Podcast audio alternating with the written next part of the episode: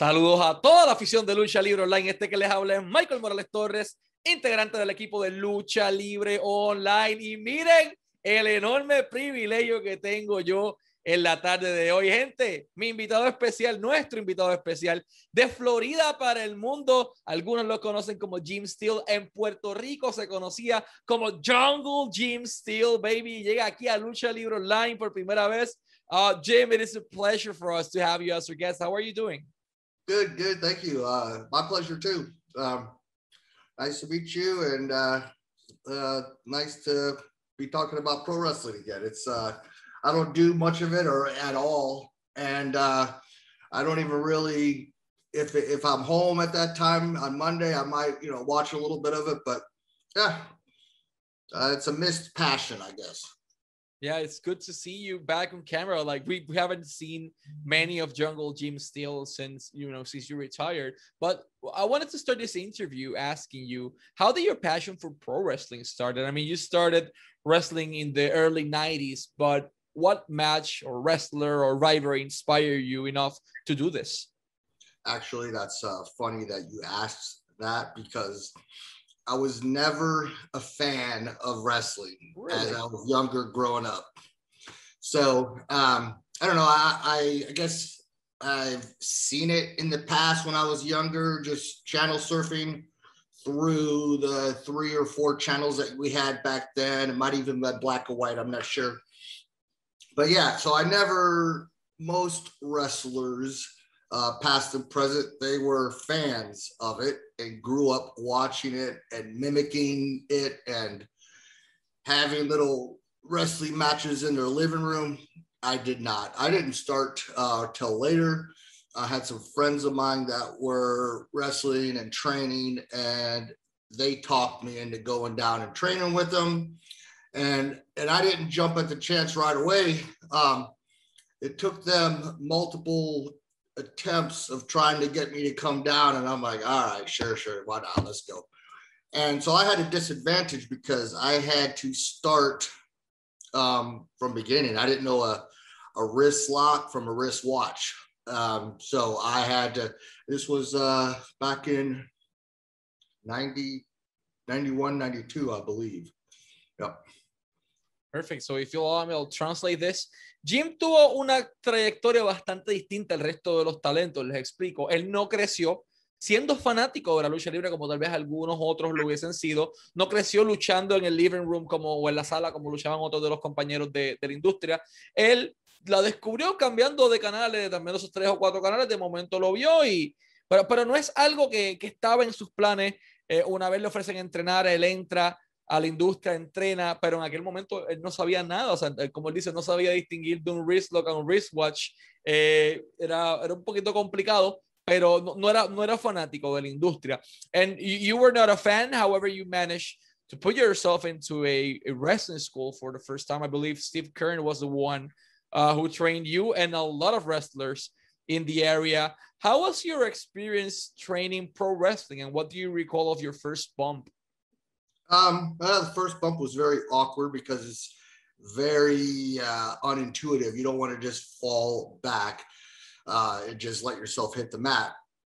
Um, and I do remember, um, you know, I would, I guess I would watch and study. Um, I think, uh, what was the one in Texas that they had? You was it you No, um, uh, there was a ESPN uh, wrestling show back on back in the day at that point, and I'm trying to I can't remember the name, but I know it was out of uh, out of Texas. Of course, there was uh, WCW to WWF, I guess W uh, WWF. Um, but I used to watch them a lot just to um, to kind of get some knowledge besides what I was learning as, in the school. And I remember when I had my first match at the Sportatorium in Tampa, my first impression was, I mean, I guess that's a famous, a famous place that every that a lot of people had gone to the Sportatorium in Tampa. Um, but it was small and rinky dink, maybe 200 people would be maxed out. And I just, and it was kind of slummy, kind of. And I remember thinking to myself, oh my God, this is pro wrestling. in this place, this auditorium. I, I really wasn't that impressed yet because that was just a local organization. Um, but I did end up actually growing to love it. I think my first cool impression was when I went to USWA and they had a little circuit there. Um, and uh, one of the one of the towns they wrestled was Memphis, Memphis Coliseum. So that was the first big arena, although it was kind of empty. It wasn't a sellout crowd at all by any means, but they had music and a long entranceway to the stage. And that's got to think where I first got a little bit of chills and go, whoa, this is kind of cool, man. But before that, I was still, what did I get myself into here? I'll translate this. Ok, Jim entra la industria.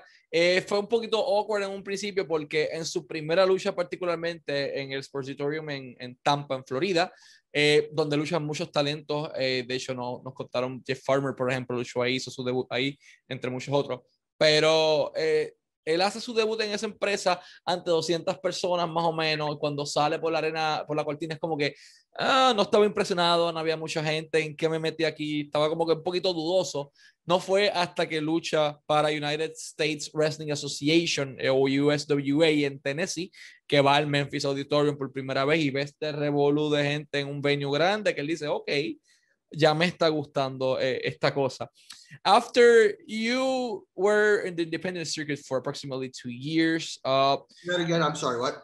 You were in the independent circuit for a year and a half, two years tops before you got you, you got granted, you know, the opportunity to go to the WCW Power Plant. How did that how did that opportunity happen for you? Um, so let's see here. Yeah, I started in Florida, went to Memphis, um, came back, and uh, I remember a lot of the guys in Florida were going up to WCW to do uh, TV tapings. And we would go up there, or I actually didn't go up too often. I think I went up, I don't know, maybe one or two times. And um, and, and that was I don't know if they still do that today, where they bring jobbers in you know, to have squash matches with the uh, with the named stars. Um, but they I did that a couple times. Did you do they still do that now? Yeah, they still do it. Okay, so um, that I guess is is uh, how I got my first uh, first look from up there. And after one of the matches up there, uh, I think it was Dusty Rhodes that called me back and talked to him for a little bit. And uh, I don't know, a month or two later, they brought me up. Awesome, I'll translate this. Eh, anteriormente en WCW las oportunidades se daban, como tal vez le ocurren a muchas personas ahora, que es que seleccionaban un talento local o un job guy o un talento de, de hacer trabajo eh, para elevar la estrella principal. Entonces, así es que lo obtiene su primera oportunidad en WCW y Dusty Rhodes es quien lo llama después y comienzan entonces uh, a dialogar. What do you recall of that conversation with Dusty Rhodes, you know, for the first time? Uh, did he wanted to pursue you to sign with them or just to go to the power plant? Like, how did that went for you? Uh, there wasn't a lot really even talked about where they wanted to what they wanted to do or where they wanted to put me. Uh, he just asked me what I'm doing right now, and I'm like, hey, you know, I'm not doing much. I work. I was uh, bouncing at a club down there, uh, strip club, 2001, and wrestling whenever I could. So uh, he just said, uh, "Well, I'll get in touch with you." And I wasn't even sure he's going to call back, uh, but they they did call back. I guess I don't know, two to four weeks later and then we made the uh, arrangement to come on up there. Perfect, I'll translate this. No había nada concreto en aquel momento. Él estaba, le, Dusty le pregunta como que qué estabas haciendo en ese momento. Pero yo soy un bouncer en un strip club aquí en el área, no estoy haciendo mucho. Y el día pensaba que tal vez no me iban a llamar. Lo llamaron de dos, cuatro semanas más o menos después y ahí es que comienza esta travesía. Then this way, uh, your pathway on WCW started. Uh, what do you recall, you know, of your of your year or year and a half with with WCW when you started with them? How was the opportunity to work for the company in multiple roles because you were a talent in the power plant that they were developing, but they also brought you a few times uh, to do different works over there. So how was your experience with the company? Uh, it, it was good, I guess. Um, uh, I think I was just not. I think, but I know I was just way too green at that point. Um, in or they were going to push me as Jungle Jim, but Jungle Jim was the shits when I was up there. I just I didn't know enough. I uh, ring savvy or or uh, um, uh, psychology of a match. So I was just like totally green and lost. Um, had I been, you know, I, I, developed a lot of that in Puerto Rico. Um, had I had the chance in WCW, maybe three, four years later, after I had actually uh, figured out what was going on, I might have been able to to carry that better. I would have been able to carry that better. And who knows? Maybe maybe I would have stayed up there longer. Had I would have just had a better opportunity. I was just way too green uh, when I got my push. Perfect. Eh, Jungle Jim nos menciona que cuando comienza con WCW, él estaba muy verde, muy crudo en aquel momento. Ellos querían impulsar a Jungle Jim, pero pues lamentablemente porque estaba muy verde, no, tal vez no tenía ese conocimiento de la psicología de la lucha, de los in-ring skills, etcétera, etcétera, o de cómo se manejaba eh, eh, el cuadrilátero en general, porque estaba, recuerden, llevaba dos años en esto como mucho, no había visto lucha libre antes. Cuando comienza a verla es para estudiarla, para el cuadrilátero, como él dijo, estudió WWF eh, y los diferentes territorios en Texas. Pero volviendo a WCW, ellos lo intentaron. Dice, pues si en aquel momento hubiese tenido otra mentalidad, hubiese tenido más experiencia, tal vez hubiese durado más y la experiencia con WCW hubiese sido otra porque el push se hubiese concretado. After a while, you know, you left WCW and you got your opportunity with ECW for a match in 1995, I believe. Uh, what do you recall of that opportunity on ECW? Actually, that would have that would have been later than '95. Um, well, actually, because my first opportunity after leaving WCW was going to Japan in '94.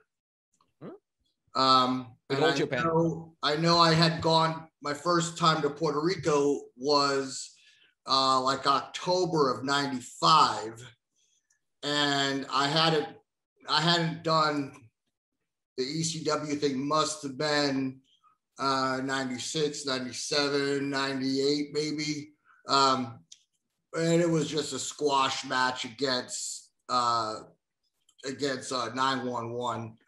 Um, and I think maybe um, if I would have, what their idea I think was that he wanted to just squash Jungle Jim and create another character.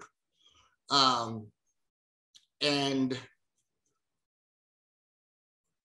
I, I don't think I liked the character that they wanted to do.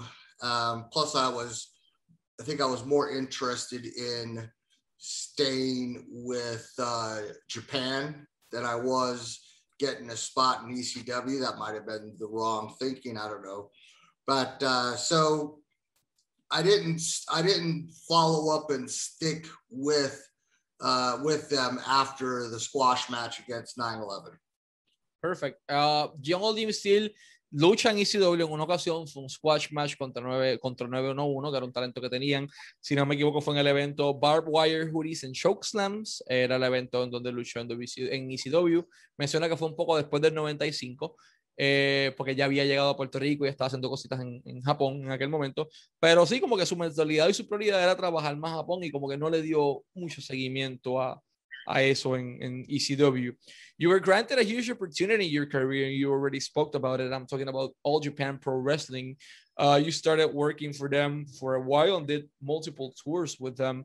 Uh, over there, you know, you, you team up with Dan, Dan Spivey, among many other people. What do you recall of your early days in Japan and specifically, what was the biggest challenge that you faced uh, while being in Japan, the language, the cultural barriers, uh, the food, for example, chasing food. Ahmed Johnson told me a story where Uh, Ahmed, Ahmed Johnson told me Oh, a okay. story where he bought like an egg uh, and he opened it and it was like the, the embryo of a duck. It wasn't like a regular egg. And he was like, what the heck's this, this stuff? Also, how was your experience in Japan? Um, I don't know. I was I was very excited to go over there. Um, and I guess I was excited to get there, but then when we were there for a while, we'd be counting the days down until going home. I don't think it would have been as bad now if I had, you know, if the when I went over there was more like today's current um uh temperature as far as oh, when we were over there, we didn't have uh, we didn't have computers yet. I think computers are just coming out in '95, um, and we had dial-up, and we still had to use uh, card phone cards to call back home, and you would miss um, you would miss food for sure. Uh, you would miss, you know, being able to. You know, all you had to do, could do is talk to your family. Um, but I think it would be much do- more doable now um, with computers, internet. I mean, you can FaceTime friends at home, back at home, and what you know, stream shows and movies. It would have been uh, it would have been much easier, I think, to handle. But after three or four weeks there, uh, you were about going nuts, ready to get back home. But I, I actually now I do crave certain foods over there and I can never quite find the equivalency over here. And I would love to just like be able to time travel and go over there for dinner in Tokyo or something. I really, that would be really awesome. Awesome, I'll translate this. Él comienza con All Japan Pro Wrestling en mediados de los 90, pongo el 94 aproximadamente, y tiene una corrida bastante sólida allí, trabaja con muchas personas allí, eh, entre ellos Dan Spivey, entre muchísimas otras personas con las que trabaja allí, eh, e incluso eh, hubo un punto en donde trabajó con, con Dr. Death, Steve Williams, eh, pero eso es ya un tema para más adelante.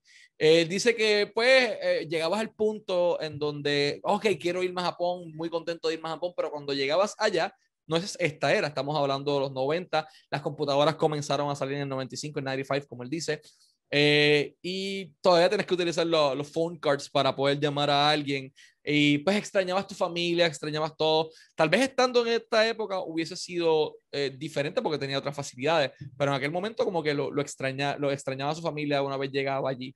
Eh, y lo interesante que, de esto que él menciona es que, eh, pues, ahora mismo extraña la comida de Japón, extraña varias cosas y como que le dan ganas de comer algo en específico. Y dice como que si pudiera viajar en el tiempo para, para poder tener una cena en Tokio como lo hacía antes, definitivamente lo tomaría.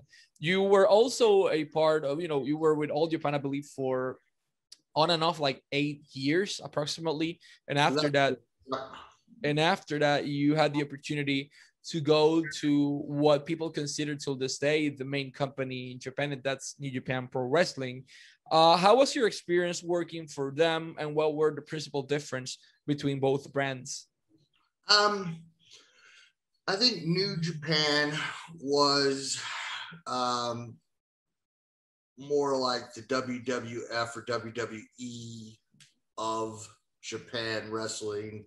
Uh, it was more uh, more flashy and stagey with um, cool WWE type entrances. Um, and all Japan was more no frills, just good wrestling.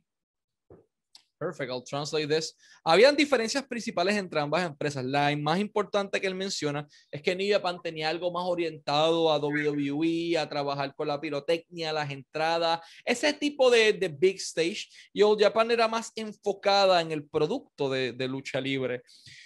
I want to talk about Puerto Rico, man. Uh, like you were huge in Puerto Rico and you started here in the 90s. How did you got approached initially by the company of Carlos Colon and Victor Jovica? Actually, I think uh, I think Butcher Abdullah the Butcher. Uh, I don't know, put a word in or gave me the number or told me to send a tape in or something.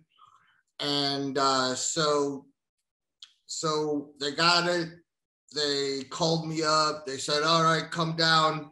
Um, come down. My first time there was like the middle of October, and um, they they set me in with a one way ticket, and I wasn't exactly sure how long I was going to stay. I actually just wanted to go in and come back out and do a show. That was it.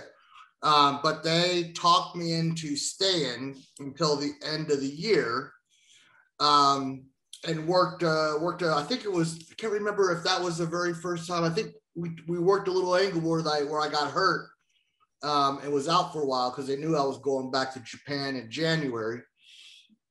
Um, but my very first impression of Puerto Rico, I, I actually am very fond of Puerto Rico now, but I can remember back in the day before I even started wrestling, maybe when I, when I was younger, I remember watching, um, seeing the news whenever a hurricane would come through, and they would always, you know, if, especially if it was coming to Puerto Rico, and you would they would show down there where everybody's boarding up uh, gas stations or windows, all kind of stuff, and I remember seeing the destruction down there. I'm like, man, who would want to go to Puerto Rico?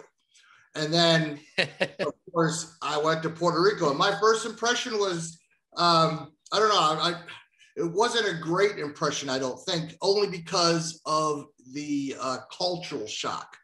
Um, but you get used to it. But the, so what I mean is like um, when I got there, uh, uh, Victor Arroyo was the guy that picked the office guy that picked everybody up from the airports. He also drove us uh, to the towns.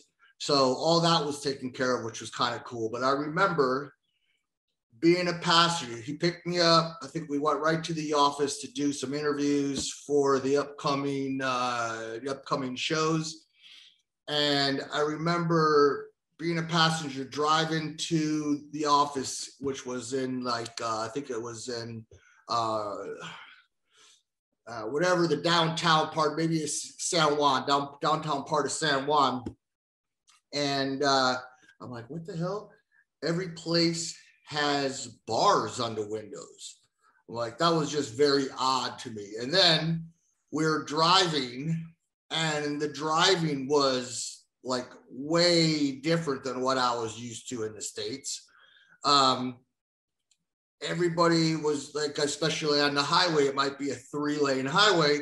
People would make lanes out of both shoulders. And it wasn't just like past them and get back in the lane. It was like it was okay. Everybody just made so a three lane highway legit became a five lane highway. And I'm like, you're not going to get back into the, I mean, they just, and it, so driving was crazy. And then, it, and then the, the bars on the window, I'm like, what the fuck? Um, so that took a little getting used to, but looking back on it now, I have lots of fond memories, and I miss Puerto Rico. And I, you know, it saddened me to see the hurricane. Though I can't remember, was it Maria? I don't remember Maria. Maria. Um, it saddened me to see the hurricane go through there and wipe them out for however long that was. Um, so yeah, I have a big part of my heart is uh, I, for uh, ten years off and on. I worked there, and uh, for the first uh, first October to December, when the end of the season was for them, um, and then and that was uh, let's see, ninety five. And then I think I actually moved down there. Like that was my actual address then. Um, after I had gotten married, and I moved back down there March, I think, of 96 and i actually lived lived there for um, about a year and uh, i would just fly to japan back and forth from there um, so yeah it, it's uh, a lot of good memories I'll translate this. ¿Cómo llega Jungle Jim Steele a Puerto Rico? Él no recuerda si fue que Abdullah de Butcher lo llamó o él le dio el número o Abdullah le dio el contacto o le dijo que enviar un tape. Simplemente Abdullah tuvo que ver en, eso. Y él llega a Puerto Rico y él quería estar una sola fecha. Una fecha, llegar a Puerto Rico e irse. Pero le compran un one-way ticket y llega a Puerto Rico, es como que, pero ¿cuánto tiempo voy a estar si lo que quiero es un show nada más? Y lo convencen que él llegue en octubre para que se quede hasta fin de año en Puerto Rico y allá hacer la historia donde él se lesiona para poder él regresar con sus compromisos que tenía en Japón. Y estando en Puerto Rico, fue completamente distinto porque cuando él iba creciendo, él veía, diablo, Puerto Rico, ¿quién quisiera vivir ahí? Ese revolú huracán, porque todo el tiempo, para los que vivimos en Puerto Rico, que nosotros estamos en el Caribe, todo huracán que llega a Estados Unidos pasa usualmente por Puerto Rico, República Dominicana antes. Y veía la destrucción y de momento llega, pues, oh, me toca ir a Puerto Rico, va a Puerto Rico. Y se topa con el choque cultural de que las, las ventanas, las barras, de todo la gente era como que completamente distinto, pero sobre todo cuenta la historia de la autopista. En Puerto Rico está esta manía de que hay tres carriles o tres lanes y de momento tienes cinco carriles porque te va uno por el paseo del otro lado, otro por la salida del otro lado y comienzan todos a cambiarse uno por un lado y otro para el otro y es como que, pero no vas a volver le dice el conductor, que era Víctor Arroyo, que era el que lo buscaba casi todo el mundo y ahí le explican un poco de, de, cómo funcionaba Puerto Rico. Se queda en Puerto Rico, le gustó su experiencia, tanto así que él comienza a vivir en Puerto Rico, él se casó, se mudó a Puerto Rico en marzo y estuvo por un año viviendo aquí y todos sus tours en Japón él salía de Puerto Rico y de Puerto Rico iba, iba entonces a trabajar en Japón. Uh, once you entered to the backstage ambience, you know, in WWC, you were part of a particular era because there were a really few quantity of foreigners that were willing to travel to Puerto Rico at that point. So once you entered to the backstage area and you saw how everything, the politics and everything worked, uh, how was you know that experience for you? What do you recall of the backstage policies on on your time on on, w, on WWC? Uh, WCW? No, or no, sorry. WWC in Puerto Rico. We're still in Puerto Rico. WWC. Okay. Um, I mean, I I didn't see anything different really from any other promotion. Uh, you know, the boys are the boys that hang out. Um, certain cliques, I guess. Um, who was there at the, the same time? Like uh, Ray uh, Gonzalez, Invader, Carlos. I'm thinking about American guys that were there too, of course them. Um, but like uh, Skull Von Krush, who is Vito now, right? Or was back? I don't think he's wrestling anymore. Um, and then Sean Morley, who was Val Venis.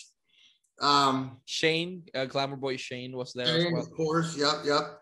I think he's no, he. I think actually a lot of the boys live here now in Florida, but I think he was one of the last ones to leave there. He lived there for a long time. Um, but uh, yeah, I, know, I mean, I, I really enjoyed it down there. Perfect. I'll translate this. Dice que no es muy distinto el ambiente backstage en WWC como era el resto de, los, de las empresas. Pues los muchachos siendo los muchachos, tenía sus clics, tenía sus cosas. En aquel momento estaba Skull von Crush, que era Big Vito. Tenías a Val Venus, que en aquel momento era Sean Morley. Había, había un grupito de personas, pero era todo bastante similar. You won the WWC Puerto Rican Heavyweight Champion while being here in 2001. What do you recall of that experience working that rivalry with Ray Gonzalez? Uh, Ray Gonzalez was cool, man. He was uh, he was easy to easy to work. Um, and I think I, I think I flew back in and out a couple times, uh, having some big battles with him. Uh, drew some pretty good crowds, but yeah, he was he's a true professional. Is he still is he still wrestling down there? Are they still running shows? Uh, we are still running shows. WWC is still active in the pandemic taping, but Ray's not active inside the ring yet. Maybe he wants to do it later, but he he kind of retired a few years ago silently. Like he never announced anything. Just he just took a break from wrestling for a while and dedicated himself to his business. What kind of business is that? Uh, he has a store in his hometown in Dorado. He has a market there. Okay. Hey, are you are you down in Puerto Rico right now? Yeah, I'm on Ponce. I'm on the southern part of the island. And is uh things kind of back to normal yet? I mean, after Maria and COVID? I mean, so after we had Maria, after Maria, we had uh like, and I'm not kidding, over a thousand different earthquakes of uh, in 2020. Yeah, it was horrible. And after the earthquakes, we had the pandemic. So things are kind of going back to normal, but then we are in hurricane season again. so are you still have to wear masks down there everywhere? Yeah, yeah, we need to wear a mask inside the stores, but from this Monday, uh, we could remove the mask if you're fully vaccinated uh, in outdoor places. Uh, but things are on quote unquote getting back to normal, I guess. Oh God, I hope so, man. well, we're in hurricane season. You were mentioning earlier this, so yeah. it, it is really ah, it is a, a bad season for us. But yeah, man. Uh, how was your experience with you know with the Puerto Rican crowd itself? Like Puerto Rico has uh, the the wah wah, and and they're really verbal about how they feel about a match or a particular wrestler. So, what do you recall? You know, working the Puerto Rican audience. Um, yeah, they're very they're a very passionate crowd, and I get you were talking about how I was really big and over there. I guess I didn't really realize that until um, I came back. Remember, my first time was October to December of 95. And then, of course, I said I went to Japan. I was off. I think I had actually gotten married. And then by the time I came back was March, right? So uh, January, February, March. So about three months. And so they played this angle over and over with me and Bronco, I think was the first big feud. And I didn't realize how crazy over it was until I everywhere I would go.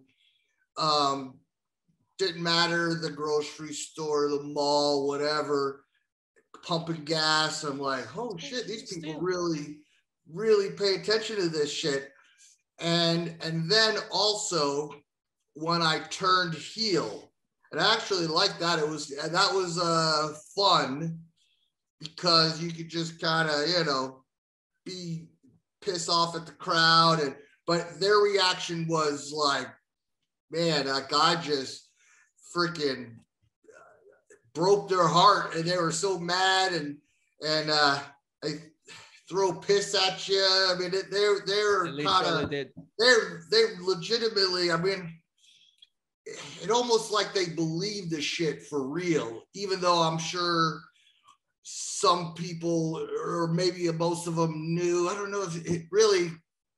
They just got so into it. I don't know if they even knew it was uh, if it was entertainment. I think they thought it was a shoot. They thought it was real. That's how mad they would get, literally. I'll translate this. Eh, Jim menciona, obviamente le encantó trabajar con Rey González en su tiempo en Puerto Rico, pero él no sabía que estaba tan over con el público hasta que lo ponen en la rivalidad con Bronco y lo vuelven heel.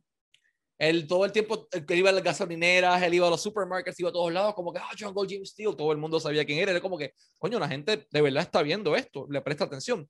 Cuando él se vuelve rudo, ahí él dice que él siente que el, público sintió que le rompió el corazón, se estaba como que ellos creían esto completamente, pensaban que era un shoot, eh, no, no era una historia, y comenzaron a arrojarle eh, orina. Puerto Rico está esa costumbre, cantos de pedazos de metales, diferentes cosas, pero sí, a John Gold Steel le arrojaron orina mientras estaba trabajando con el Bronco. After a while in your wrestling career, you decided to, you know, to hang out, to hang your boots like why did that happen? Why did you took that decision even though you still had so much to give to the wrestling industry? Um i think it, i don't think it was necessarily my decision. I just think um that you know people stopped booking me. So you know you get to a point where your older newer guys are coming in and uh eh, I was okay with it, I guess. I actually my last time in Puerto Rico was uh, in '95, and that was my last time in Japan as well, '95. Um, I think July of '95 might have been my last time uh, to Puerto Rico, and uh, yeah, well, you, 95 was the first time, but I. Oh, I'm sorry. I'm sorry. 2005. 2000, 2005. But I, I believe you came. I believe you came here in 2008 as well. Mm, or, to, or to, it was 20 of maybe 2005. I'm sure, yeah, because it was the same year for both for Japan and Puerto Rico. 2005. Yes, so thank you for correcting me. That was not 95. That was when I went. 94 to Japan, 95 to Puerto Rico, and 2005 was the last time uh, I wrestled, been in the ring. Um, hell, I don't even know if I could take a bump anymore. well, you've been out of action for 13 years now. Uh, what's the human Jim Steele doing with his life? Like you are a really hard person to get at this point. You're doing multiple things. Like, do you want to chat with the audience what you're doing in your personal life, or you rather take, you know, keep your life private? I, I don't. I mean, uh, so I mean, after wrestling, it's uh, you know, I was used to that type of lifestyle of working, and so it was a difficult transition uh, into the regular like work life. I'm like, hell, I didn't make enough money to just retire off wrestling. Um, so I uh, I worked a sales job at a publishing company at first, um, and then in um, in 2008, when the economy tanked and mortgages were being foreclosed and companies were closing down. The company I worked for, which was a startup company, they went out of business. Um, and that was the catalyst that got me back into school. I went to school, I became a nurse. I'm a registered nurse now, and uh, I work in the ICU uh, at Advent Health in Bay City. Awesome. Yep. I'll translate this. Jim eh, menciona que cuando él se va de la industria de la lucha no fue su decisión, simplemente las personas eh, dejaron de programarlo, dejaron de buquearlo poco a poco, eh, porque habían talentos nuevos, etcétera. Y él tuvo como que, pues yo estoy bien con eso. su último en Puerto Rico fue en el 2005. Y lo interesante de esto que él menciona es que pues en 2008 hubo una crisis económica en Estados Unidos, el trabajo donde lo estaba, la empresa era un startup company, cerró y decidió entonces ingresar nuevamente a la universidad se convirtió en un enfermero, está certificado como enfermero y está trabajando en la unidad de cuidado intensivo en un hospital allí mismo en Florida y eso es lo que ha dedicado su vida a cuidar diferentes pacientes de cuidado intensivo en Florida. Jim, uh, before we go to our last question, I wanted to thank you so much for your time and you know we know you're a busy man so we really appreciate this. Last but not least, what message can you send to the fans in Puerto Rico specifically in Latin America uh, that you know that remind or remember Jungle Jim Steele like someone extremely special in their life because my man, we saw you growing up and you know you were part of our life and part of our culture as well. So, what message can you send to the fans out there, specifically Puerto Rico? Man, I miss you guys, man. I miss the shows. I miss eating some of the pinchos, uh, what panadillas before the shows. I actually miss it very much. Um, and I hope you guys, I hope that everything gets back to normal after this scandemic goes away. And I call it a scandemic kind of uh, jokingly a little bit, but uh, I think they went way overboard on all the bullshit with uh, COVID. Um, and uh, the hurricane, the last hurricane that, that wiped you guys out I just hope everything gets back to normal for you guys. I hope wrestling picks up and and you start having more shows. And the bottom line is, I, I miss you guys. I miss Puerto Rico. We missed you as well, Jim. Uh, once again, thank you very much for your time. It's been an honor to have you here as our guest. And let's wrap it up. Este fue Jungle Jim Steele, WWC, All Japan Pro Wrestling, New Japan Pro Wrestling, ECW, WCW y el mundo entero. Y Michael Morales Torres para Lucha Libre Online la marca número uno de Pro Wrestling y Combat Sports en español.